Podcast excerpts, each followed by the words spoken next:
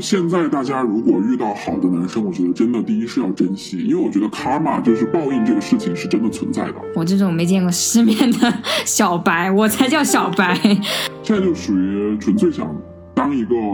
浪子。那么就呃借小白吉言，希望所有听本期节目的男男女女都能拥有美好甜蜜的爱情啊！喜欢节目的朋友们。可以到我们的公众号、网易云音乐、小宇宙、QQ 音乐、喜马拉雅、Apple Podcast，持续关注我们的最新动态哦。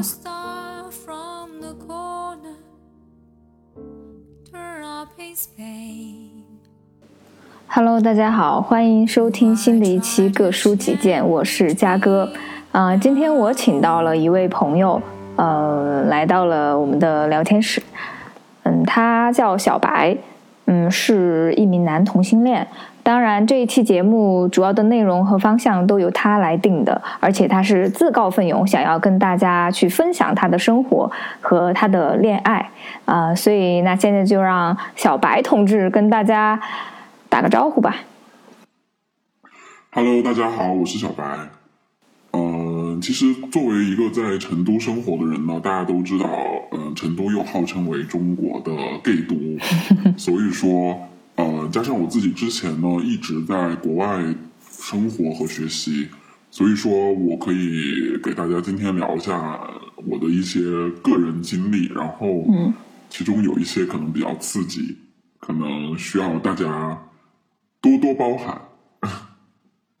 嗯，好的好的，欢迎小白来到我们的聊天室。嗯，今天的嘉宾只有他一个，所以就是我们的二人对话。就让小白先来讲一讲他最近的一个，就是比如说他的恋爱状态吧，就看他是是否在恋爱关系中，还是没有在恋爱关系中。好的，我最近呢，呃，没有在恋爱关系中，呃，也已经没有恋爱超过八个月了。所以说，其实。呃，对我来说，我现在还是蛮享受这样的情况的。呃，因为说实话，我现在处于一种经常有性生活的状态，呃每一周大概有三到四次。哇哦！所以说，我自己其实其实我不知道大家从道德上如何评价，但是我自己从我自己的生理感官上来说，我觉得我是 OK，然后我也比较喜欢现在的状态。大概就是这个样子。哇，作为一个就是嗯单身女青年来说的话，听到你嗯这个这个这个描述哈，我感觉就是非常吃惊。当然，有可能这个只是一个餐前小菜。嗯，那我其实很好奇，想问一问，就是你说一周三到四个，那呃三到四次，那所以这都是同一个人还是不同的人呢？嗯，其实我有一个比较固定一点的一个男生。然后呃，但是呢，我个人觉得我可能天性里面还是有一点比较想要追求刺激啊，或者是比较喜欢一些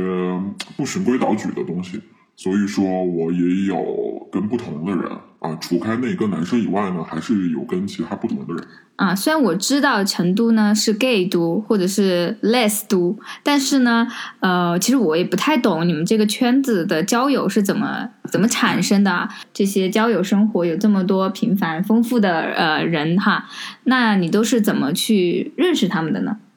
嗯。其实嘉哥也知道，我不是一个很喜欢去蹦迪啊，或者到处晚上出去喝酒啊什么这些的人，所以其实我认识人的途径呢比较单一。但我觉得这应该也是大多数性少数群体。而且你刚刚只说了 gay 和 les，其实性少数群体也还有，呃，就我们说的 LGBTQ，就是我们说所谓的还有呃。呃，性呃变性者，然后还有一些泛性恋啊或者无性恋的人，所以说就我来说啊，我只以站在 gay 的这个角度来说，我们大多数人还是在用社交软件。其实就像你们直男直女们，大家不是也用什么陌陌啊？嗯嗯，对啊对啊。其实 gay 有自己专门的交友软件，那么在国外比较呃盛行的呢，可能是 Grinder 和 Tinder 这两个。嗯，然后 Grinder 是大大家主要用来呃认识一些只玩一次的朋友的，因为因为 Grinder 上面呢，你只能放一张照片，然后啊现在改版了，但是以前的话你只能放一张照片，所以说嗯大多数人会放自己的身材照啊，或者而且它因为国外的那种交友软件嘛，所以它没有什么尺度上的限制。所以说，大家很多人会放一些身材照啊，或者一些稍微敏感一点的照片。嗯，那 Tinder 相对来说呢，它比较偏向于心理上的一种交友，因为你可以看到这个人的兴趣爱好，然后可以看到他更多的生活照。那我的话，国内的话，可能现在大家用的比较多的一个是 Blue D，就是我们说的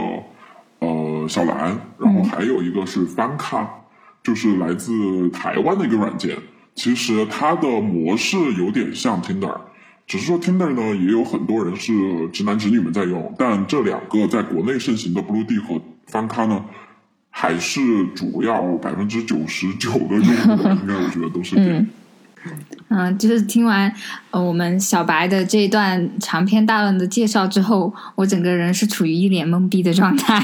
呃，这么多软件呢？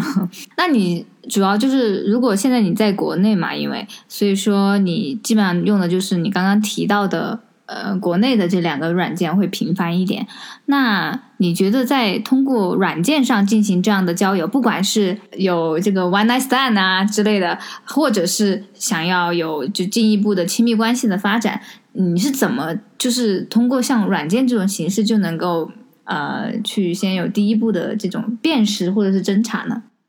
嗯，其实首先来说呢，我是一个比较被动的人，可能觉得自己长得比较好看吧，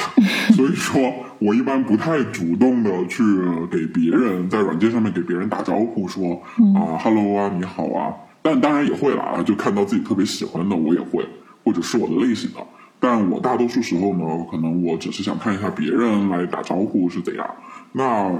其实，然后大家可能就觉得我好像很高冷啊，不好接触啊。但其实一旦别人来打招呼，然后我就觉得是我 OK 的类型的话，我就会。可能两个人就一拍即合，因为像 Blue D 上面呢，就我们说小蓝上面呢，它有一个软件的功能叫月后即焚。我要解释一下月后即焚，就是它是呃给你发一张照片，然后那个照片你按住它，大概它只能显示五秒钟，然后当你手松开的那一刻，那个照片呢它就失效了，所以说你就不可能啊再看得到那张照片，所以这个这个功能呢就。会有很多人用来发一些裸照啊，或者你大家懂的一些比较敏感的照片。嗯，然后，然后如果我觉得这个 各方面符合我的要求，长相啊、身材啊各方面，我觉得包括嗯某些方面，我觉得大家都很符合我的要求的话，那可能大家就会说啊，那我们要不要约一下，或者是就呃在哪个地方见一下？然后如果。其实我觉得这样有一个好处，就是在于大家说的很清楚，就是说，那我的目的可能就是和你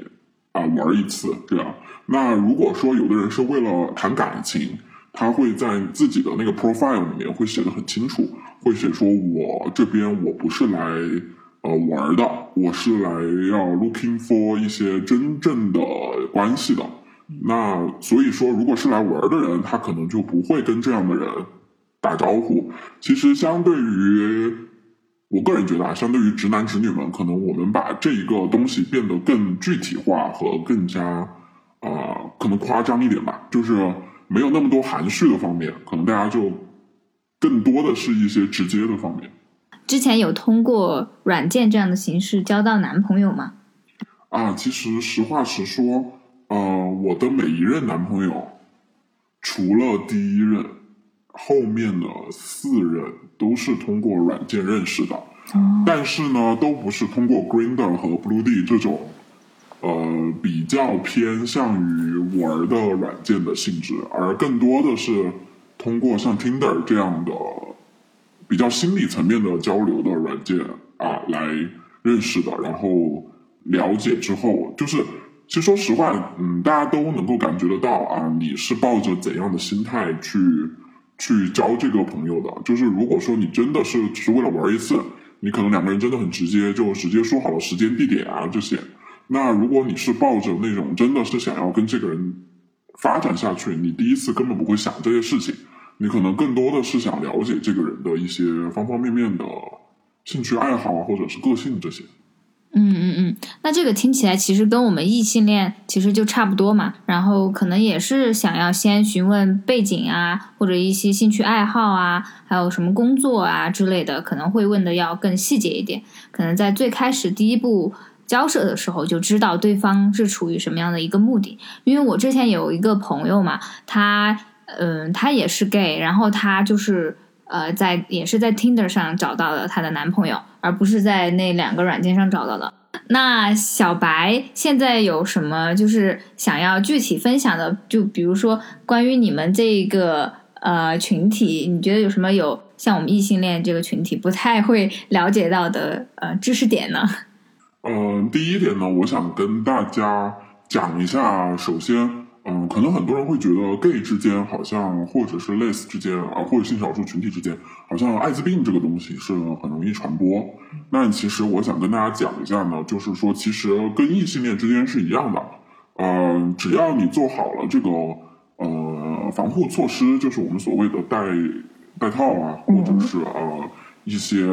其他的措施，其实。啊，我觉得这个其实也现在不是一个很大的问题。嗯，然后第二点呢，确实 gay 在性方面可能会有比较多多元化的一些选择。那就除开我刚刚说到的，像大家说的这个直接玩一下啊，就刚刚嘉哥说的 one night stand 啊，还有很多人会有一些啊比较不同的需求。那这个可能就要通过一些分析来知道，可能有的人。就像我知道的，会有一些我们分为一些角色类的扮演，然后还有一些他们叫做一些比较特殊的一些性少数，应该那是性少，嗯，怎么讲？就是那个性行为吧，应该是很少数的一些人，嗯，比如说我刚刚讲到的，有点像五十度灰，嗯嗯，里面的那种啊主和奴，然后这是他们有的。然后还有人呢，可能有一些小癖好，比如说练脚啊，或者是呃，或者是喜欢一些呃言语上的羞辱啊，或者是这些。然后据我所知，还有人可能喜欢玩一些，嗯，可能就是一些比较多人的聚会啦那一类的。那那其实呃。其实我觉得 gay 这个群体吧，可能是把这个表现的更加的直接一点，然后或者更加的具象化一点，所以说呃，可能大家会有一些不好的印象。但是其实相对来说呢，这个群体吧，本来也不是被大家广泛意义上所认可的，所以说呃，在这方面可能大家更有一些需求去释放啊，或者更想要在你要知道发生性行为的时候，都是大家看不见的地方。对，所以在大家看不见的地方，他们可能更能把自己的这些想法呀，或者是自己的那些爱好啊、小癖好啊，这些都能够更清晰的表达出来。你这短短的一两分钟，感觉信息量很大呀。嗯，不过我听的这个过程中呢，我也觉得就是，其实你提到的那些就是小癖好和一些性相关的行为，异性群体也会有这些癖好。其实，所以说就是大家也不要另眼去。看待 gay 圈的这些行为，放大他们的一些错误，可能就是我们异性恋这个群体也会去做这些事情，只是投注的性别对象不一样而已。那好，那现在我就开始八卦一下小白的恋爱，嗯，恋爱史啊，可以跟大家分享两个你印象非常深刻的恋爱吗？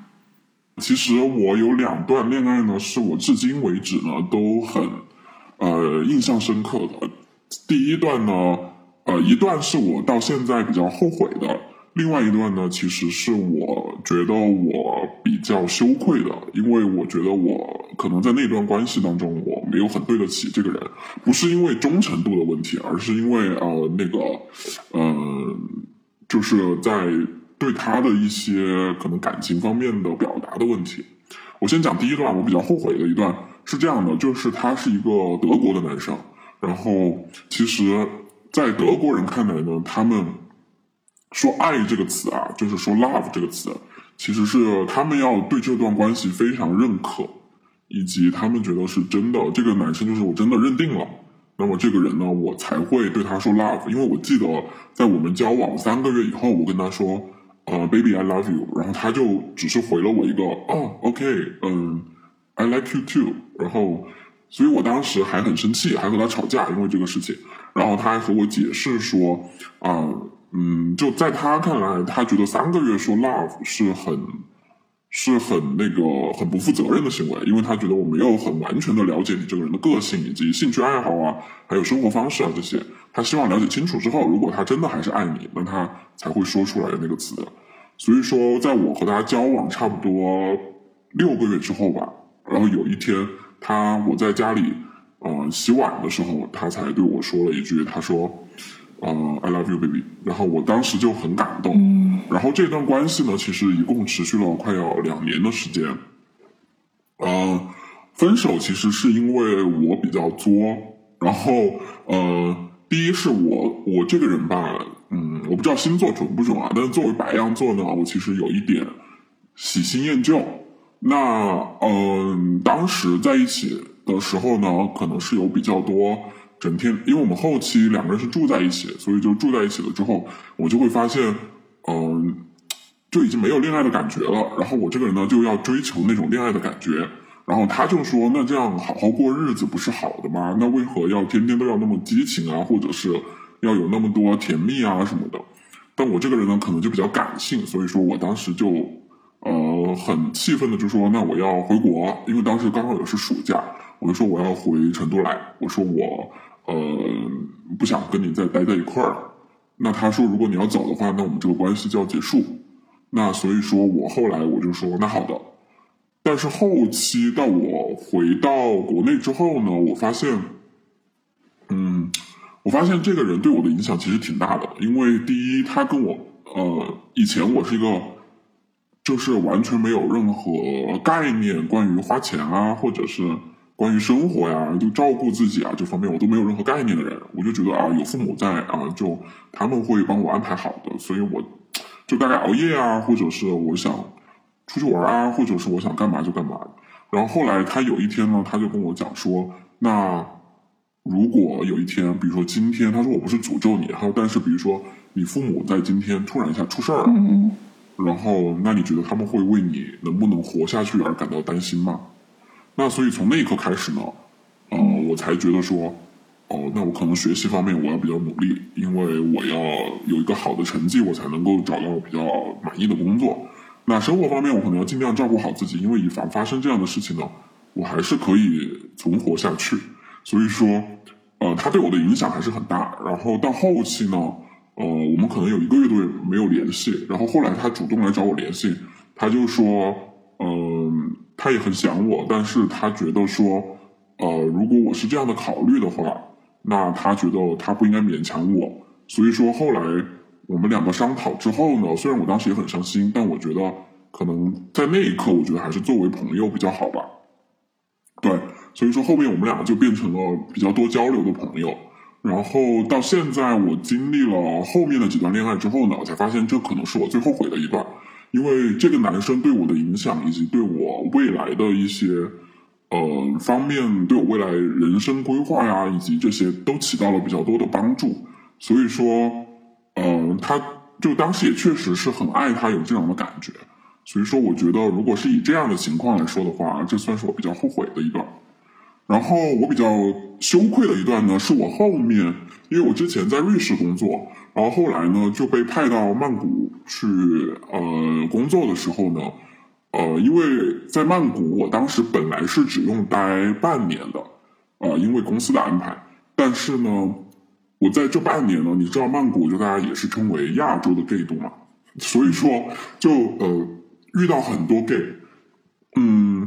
但是呢，就是我当时可能觉得有点，好像我在这边只认识一些 gay，然后也没有朋友。然后我就觉得很孤独，所以说我就想说，那我要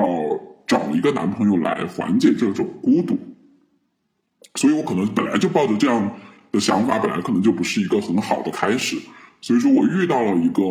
西班牙的男生，然后他人呢对我也非常好。然后从他见到我的第一刻开始，他也没有说要就是要上床啊或者什么，他就是正儿八经的想好好了解我这个人。然后呃，一直到我们俩在一起，其实我说实话，我从头到尾，从开始到结束，我都没有爱过这个人。啊，然后他在性这个方面呢，他需求非常旺盛，因为他说对于他爱的人，他恨不得天天都要和他在床上躺着这样。所以说，嗯，但我可能因为我本来就保持着一个不爱他的心态，然后本来也保持着说是要缓解孤独这样的心态，所以到后期呢，我都不太，因为我们俩一共交往了快一年的时间，差不多十二、十一个月多一些，差不多我们就算一年嘛。所以说到后期差不多四个月左右的时候呢，我真的很不喜欢这件事，然后我就总是找借口回避他。然后他就说：“那你为什么以前你可以和我做，然后你现在都不想了？”所以说，呃，一直到后来分手，我也是分的，我也是算是一个渣男。然后就，呃，因为后期的时候我就不太想理他了，我就不回他的信息啊，然后或者是不去见他这样。然后他就说：“呃，他后来有七天，呃，他不联系我，然后我也没联系他。”然后他就跟我讲说：“你能不能出来见我最后一面？”他说：“你之前答应过我，如果就算要分手的话，也要面对面的分手，而不是说就这样就算了。”那相当于他就说他觉得我有点冷暴力这样。然后当时在分手的时候，我还记得是在曼谷街边的咖啡厅啊，在星巴克里面，然后人还很多，而且我当时选那个地方就是因为我害怕我被打，所以说我选在了人最多的一家星巴克，然后。但是他也没有打我或者怎样，他就只是问了我说还有没有机会，然后我就说，呃，第一我从来没有爱过你，我的天，然后第二我觉得你可以找到一个更合适你的人，而不是我，所以说我能感觉到他很伤心或者绝望吧，但当时对我来说，我可能觉得是一种解脱，然后。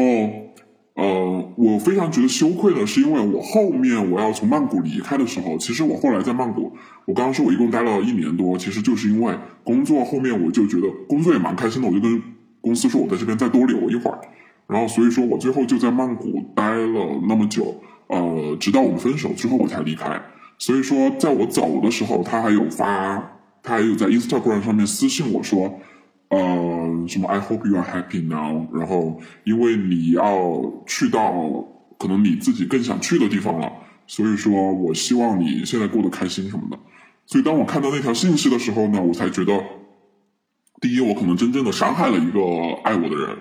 然后，虽然我可能确实没有办法爱上他，但是我这样去说白了，就有点玩弄他的感情，可能确实是一个非常错误的行为。然后，第二个呢，就是说。呃，即使我那样跟他讲再分手，但后期他还是能给我发这样的信息，所以他确实也是一个很好的男生。所以，呃，现在大家如果遇到好的男生，我觉得真的第一是要珍惜，因为我觉得卡玛就是报应这个事情是真的存在的。所以说，在我这样对待一个人之后呢，我现在就再也碰不到那么好的人了。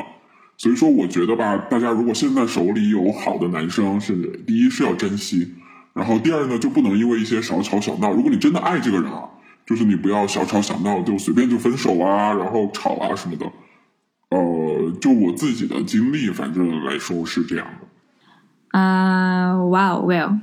小白，小白的这个信息量有点大。他只是从他这么呃好几个恋爱中抓取了两段恋爱，就已经我觉得信息量大到爆炸。我这种没见过世面的 小白，我才叫小白。嗯，我记得就是他，你你讲到第一段恋情，就是你觉得有点后悔的那个，嗯，是不是那个当时跟你就是呃，就是在德国求过婚的那个？哦，对对对，是的。其实当时是这样，就后期我不是我们俩分手嘛，就我说到还是有保持一个比较聊天比较多的一个朋友的关系。嗯，但是后面呢，我还需要继续在瑞士，就是在在在在念硕士，然后，嗯，我需要完成我的学业嘛。然后完成我的学业之后呢，当时因为我还没有找到工作，所以说，呃，我又比较想留在那边。然后我就跟他讲了这个情况，他就说，呃，那你是否愿意嫁给我？啊？如果你嫁给我，你就可以留在这个地方。他说，呃，我愿意为了你而做这个事情。哇，嗯，但我后来的话，第一，我觉得，嗯，他第一是我觉得，呃，我们俩可能更像朋友了，在那个阶段。然后第二个呢，就是，嗯，婚姻这种事情吧，就他虽然可以帮助我，但是他可能万一遇到一个他真正很合适他的人，或者他很爱的人，但他又和我有一段这样的婚姻关系，那很可能那个爱他爱爱的人啊，或者是他很合适他的人，就没有办法和他在一起。所以说，我没有讲的很冠冕堂皇，站在他的角度，因为我也站在我的角度也是啊。但是如果我遇到一个我真的后面很喜欢的人，但是我也有这样的婚姻关系，所以说最后我们两个商讨之后，我们觉得还是算了。对，就是能够留下来就是命，要是留不下来的话，就就也有其他出路。但后来我就还是找到工作了，在瑞士，所以说我也就正常的留下来了。对，所以说其实我这也是我很感谢他的地方。嗯嗯嗯，那这个其实也是蛮感人的啊，就是很真挚的感情。嗯，作为异异性恋的我，也不一定能遇得到这么就这么动情，然后又这么愿意去帮助你、这么无私奉献的爱人啊。嗯，但是很可惜啊，你错过了他，也不知道他现在在跟谁在一起。但我相信他不不不管是跟谁在一起，应该都是一个很好的人，因为他的人品很好，我感觉啊。然后再说你就是第二个这个，就是你说的呃，让自己感到羞愧的这个。说实话，你直接跟他说你从来没有爱过他，我的天！我终于知道为什么你要找人那么多的咖啡馆。我觉得，如果是但凡是比较就是冲冲动一点的人，对，可能都会暴打你一顿，因为你这句话说的太容易让人冒火了。呃，因为你之前我有听，就是我们私底下聊天的时候听你说过啊，其实不想谈恋爱，所以我现在对你这个不想谈恋爱的这个心态还蛮好奇的，就是为什么你会有这样的一个想法？嗯，第一个呢，是因为说实话，我现在工作确实很忙。然后我没有时间去花这个时间去要哄这个我的另一半啊，或者是要跟他做很多 social 的事情啊这些。然后第二点呢，就是我现在因为经历了上面就比较刻骨铭心的恋爱之后呢，我现在就处于一种一听到恋爱就头大啊，就纯粹就是想玩的那种。现在就属于纯粹想当一个浪子，就是想要玩玩游游游戏于这个人世间。然后就觉得，第一是我其实也还是有一点年纪啊，所以说就觉得青春也不多了，所以说就想说趁着这两年青春，我再玩一玩。然后第二个呢，就是我不知道，可能我现在的心态吧，我确实现在处于一种喜新厌旧的状态，就包括我前面你们提到的一些跟别人玩一下啊，或者是 one night stand 这种啊，就我很多。除了我遇到的那个男生啊，我们固定的会偶尔有一些这样的行为发生以外，其他的我基本上就用过一次之后呢，就像嘉哥说的是自抛，可能人已经玩花心了吧，就是没有那种想法需要很稳定下来，就觉得一听到谈恋爱就觉得头很痛，所以说就现在就保持着这种要游戏人间的心态在过最近。至少我想，应该最近的生活都应该是这个样子。那确实挺游戏人间的啊，可能也有有大部分原因就是你回国了之后，然后又是往返于成都、重庆这两个地方啊，这个资源可多了。然后再加上我们小白呢长得还不赖啊，可能就是特别受 受大家欢迎，他就不缺人，所以。一般不缺人吧，可能反而他也不想固定了哈，就觉得哎，我有这么多帅的、美的可以挑，那我每天都可以换一个，多好，而且还不用呃负责任，还不用怎样啊，也不需要消耗情绪，就是做完自己想做的事情就 OK 了。这个呢，确实很浪子，但是这个小白呢，只是代表一部分的，就是 gay gay 圈的这个，他不能代表所有。当然，还有一些人就是什么母胎 solo 的也有，他不不只是只有我们异性恋群体，就是 gay 圈也会有呃母胎 solo 的，当然他们也会比较惨。但是像小白这种人呢，他是永远都不可能理解那种母胎 solo 的痛苦。其实嘉哥说的很对，就是我真的，嗯，嘉哥每次都跟我讲他有另外的朋友啊什么，呃，从来没有做过玩过，或者从来没有。和其他男生啊 进行到某一步，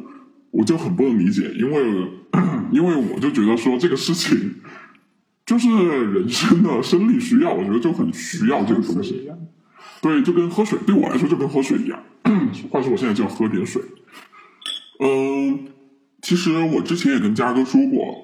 我也有碰到一两个吧，就是我可能有一点想谈恋爱的，但是因为各方面的原因呢，可能最后没有在一起。呃，所以嘉哥其实他就说，有的时候他能够感受到，可能从某些瞬间，我可能还是有这种想谈恋爱的心情在。嗯。嗯，但是可能确实因为各方面的客观原因啊，或者条件啊这些，确实达不到我的要求，然后最后我们可能确实没有办法在一起。呃，所以我到现在这段时间，我就变得比较游戏人间这样。然后，嗯，我觉得应该也还会持续一段时间，因为我资源就像他说的不太缺。那那我觉得说这个情况来说的话呢，呃，所以我偶尔也会向嘉哥寻求一些帮助，因为我不知道我自己是否有一些啊，比如说性方面的是不是太频繁啦，或者是不是。呃，有一些不太好的想法呀，或者是怎样的，我会觉得这个是不是有点变态啊，或者怎样？但嘉哥呢，都会可以给到我一些比较多的解答。所以说，呃，有这样的一个朋友呢，我觉得很开心啊，也很也很能感激他能够理解我。所以说，我觉得这个群体吧，是不被大多数人所理解。嗯，但是我觉得至少在成都、重庆、西南这个片区，我觉得我还是过得很开心的。就是还是有有我自己的生活圈子，也有我我敢于做我自己。就是我想怎么打扮，我想怎么穿，我想怎么谈论事情。所以我觉得，呃，很棒。所以我很希望大家来成都玩。谢谢谢小白给我们成都打了一记很好的广告，说不定下个月坐飞机来的全是 gay，全部来成都打卡。嗯，当然我一个就是作为异性恋的小小女子，我也是听得很羡慕啊。这么一对比下来，大家知道为什么成都的女孩子容易单身了吧？就是确实可能资源都被男生挖走了。呃，也像小白说的那样，就是嗯，你作为 gay 圈的这个呃。成员之一，就你要不要因为自己的这个恋爱倾向或者是你的性取向而自卑，就是你要接受自自己本来的自我的一个状态，然后就是呃，我们要去理解他们。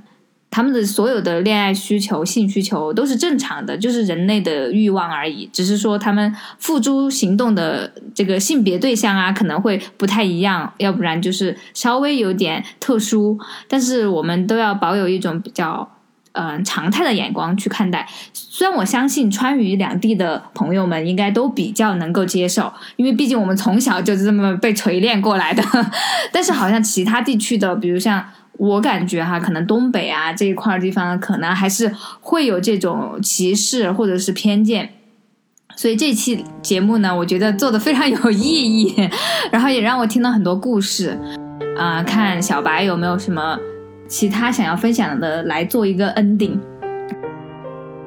呃，以小白现阶段的这种生活状况呢，我只能祝大家每个人都老的老死，然后祝大家都有。可以滋润你们的人，然后因为这个也是大家基本的生理需求，所以我希望每个人都可以 enjoy 这个事情，然后非常开心今天能跟大家分享这些事情。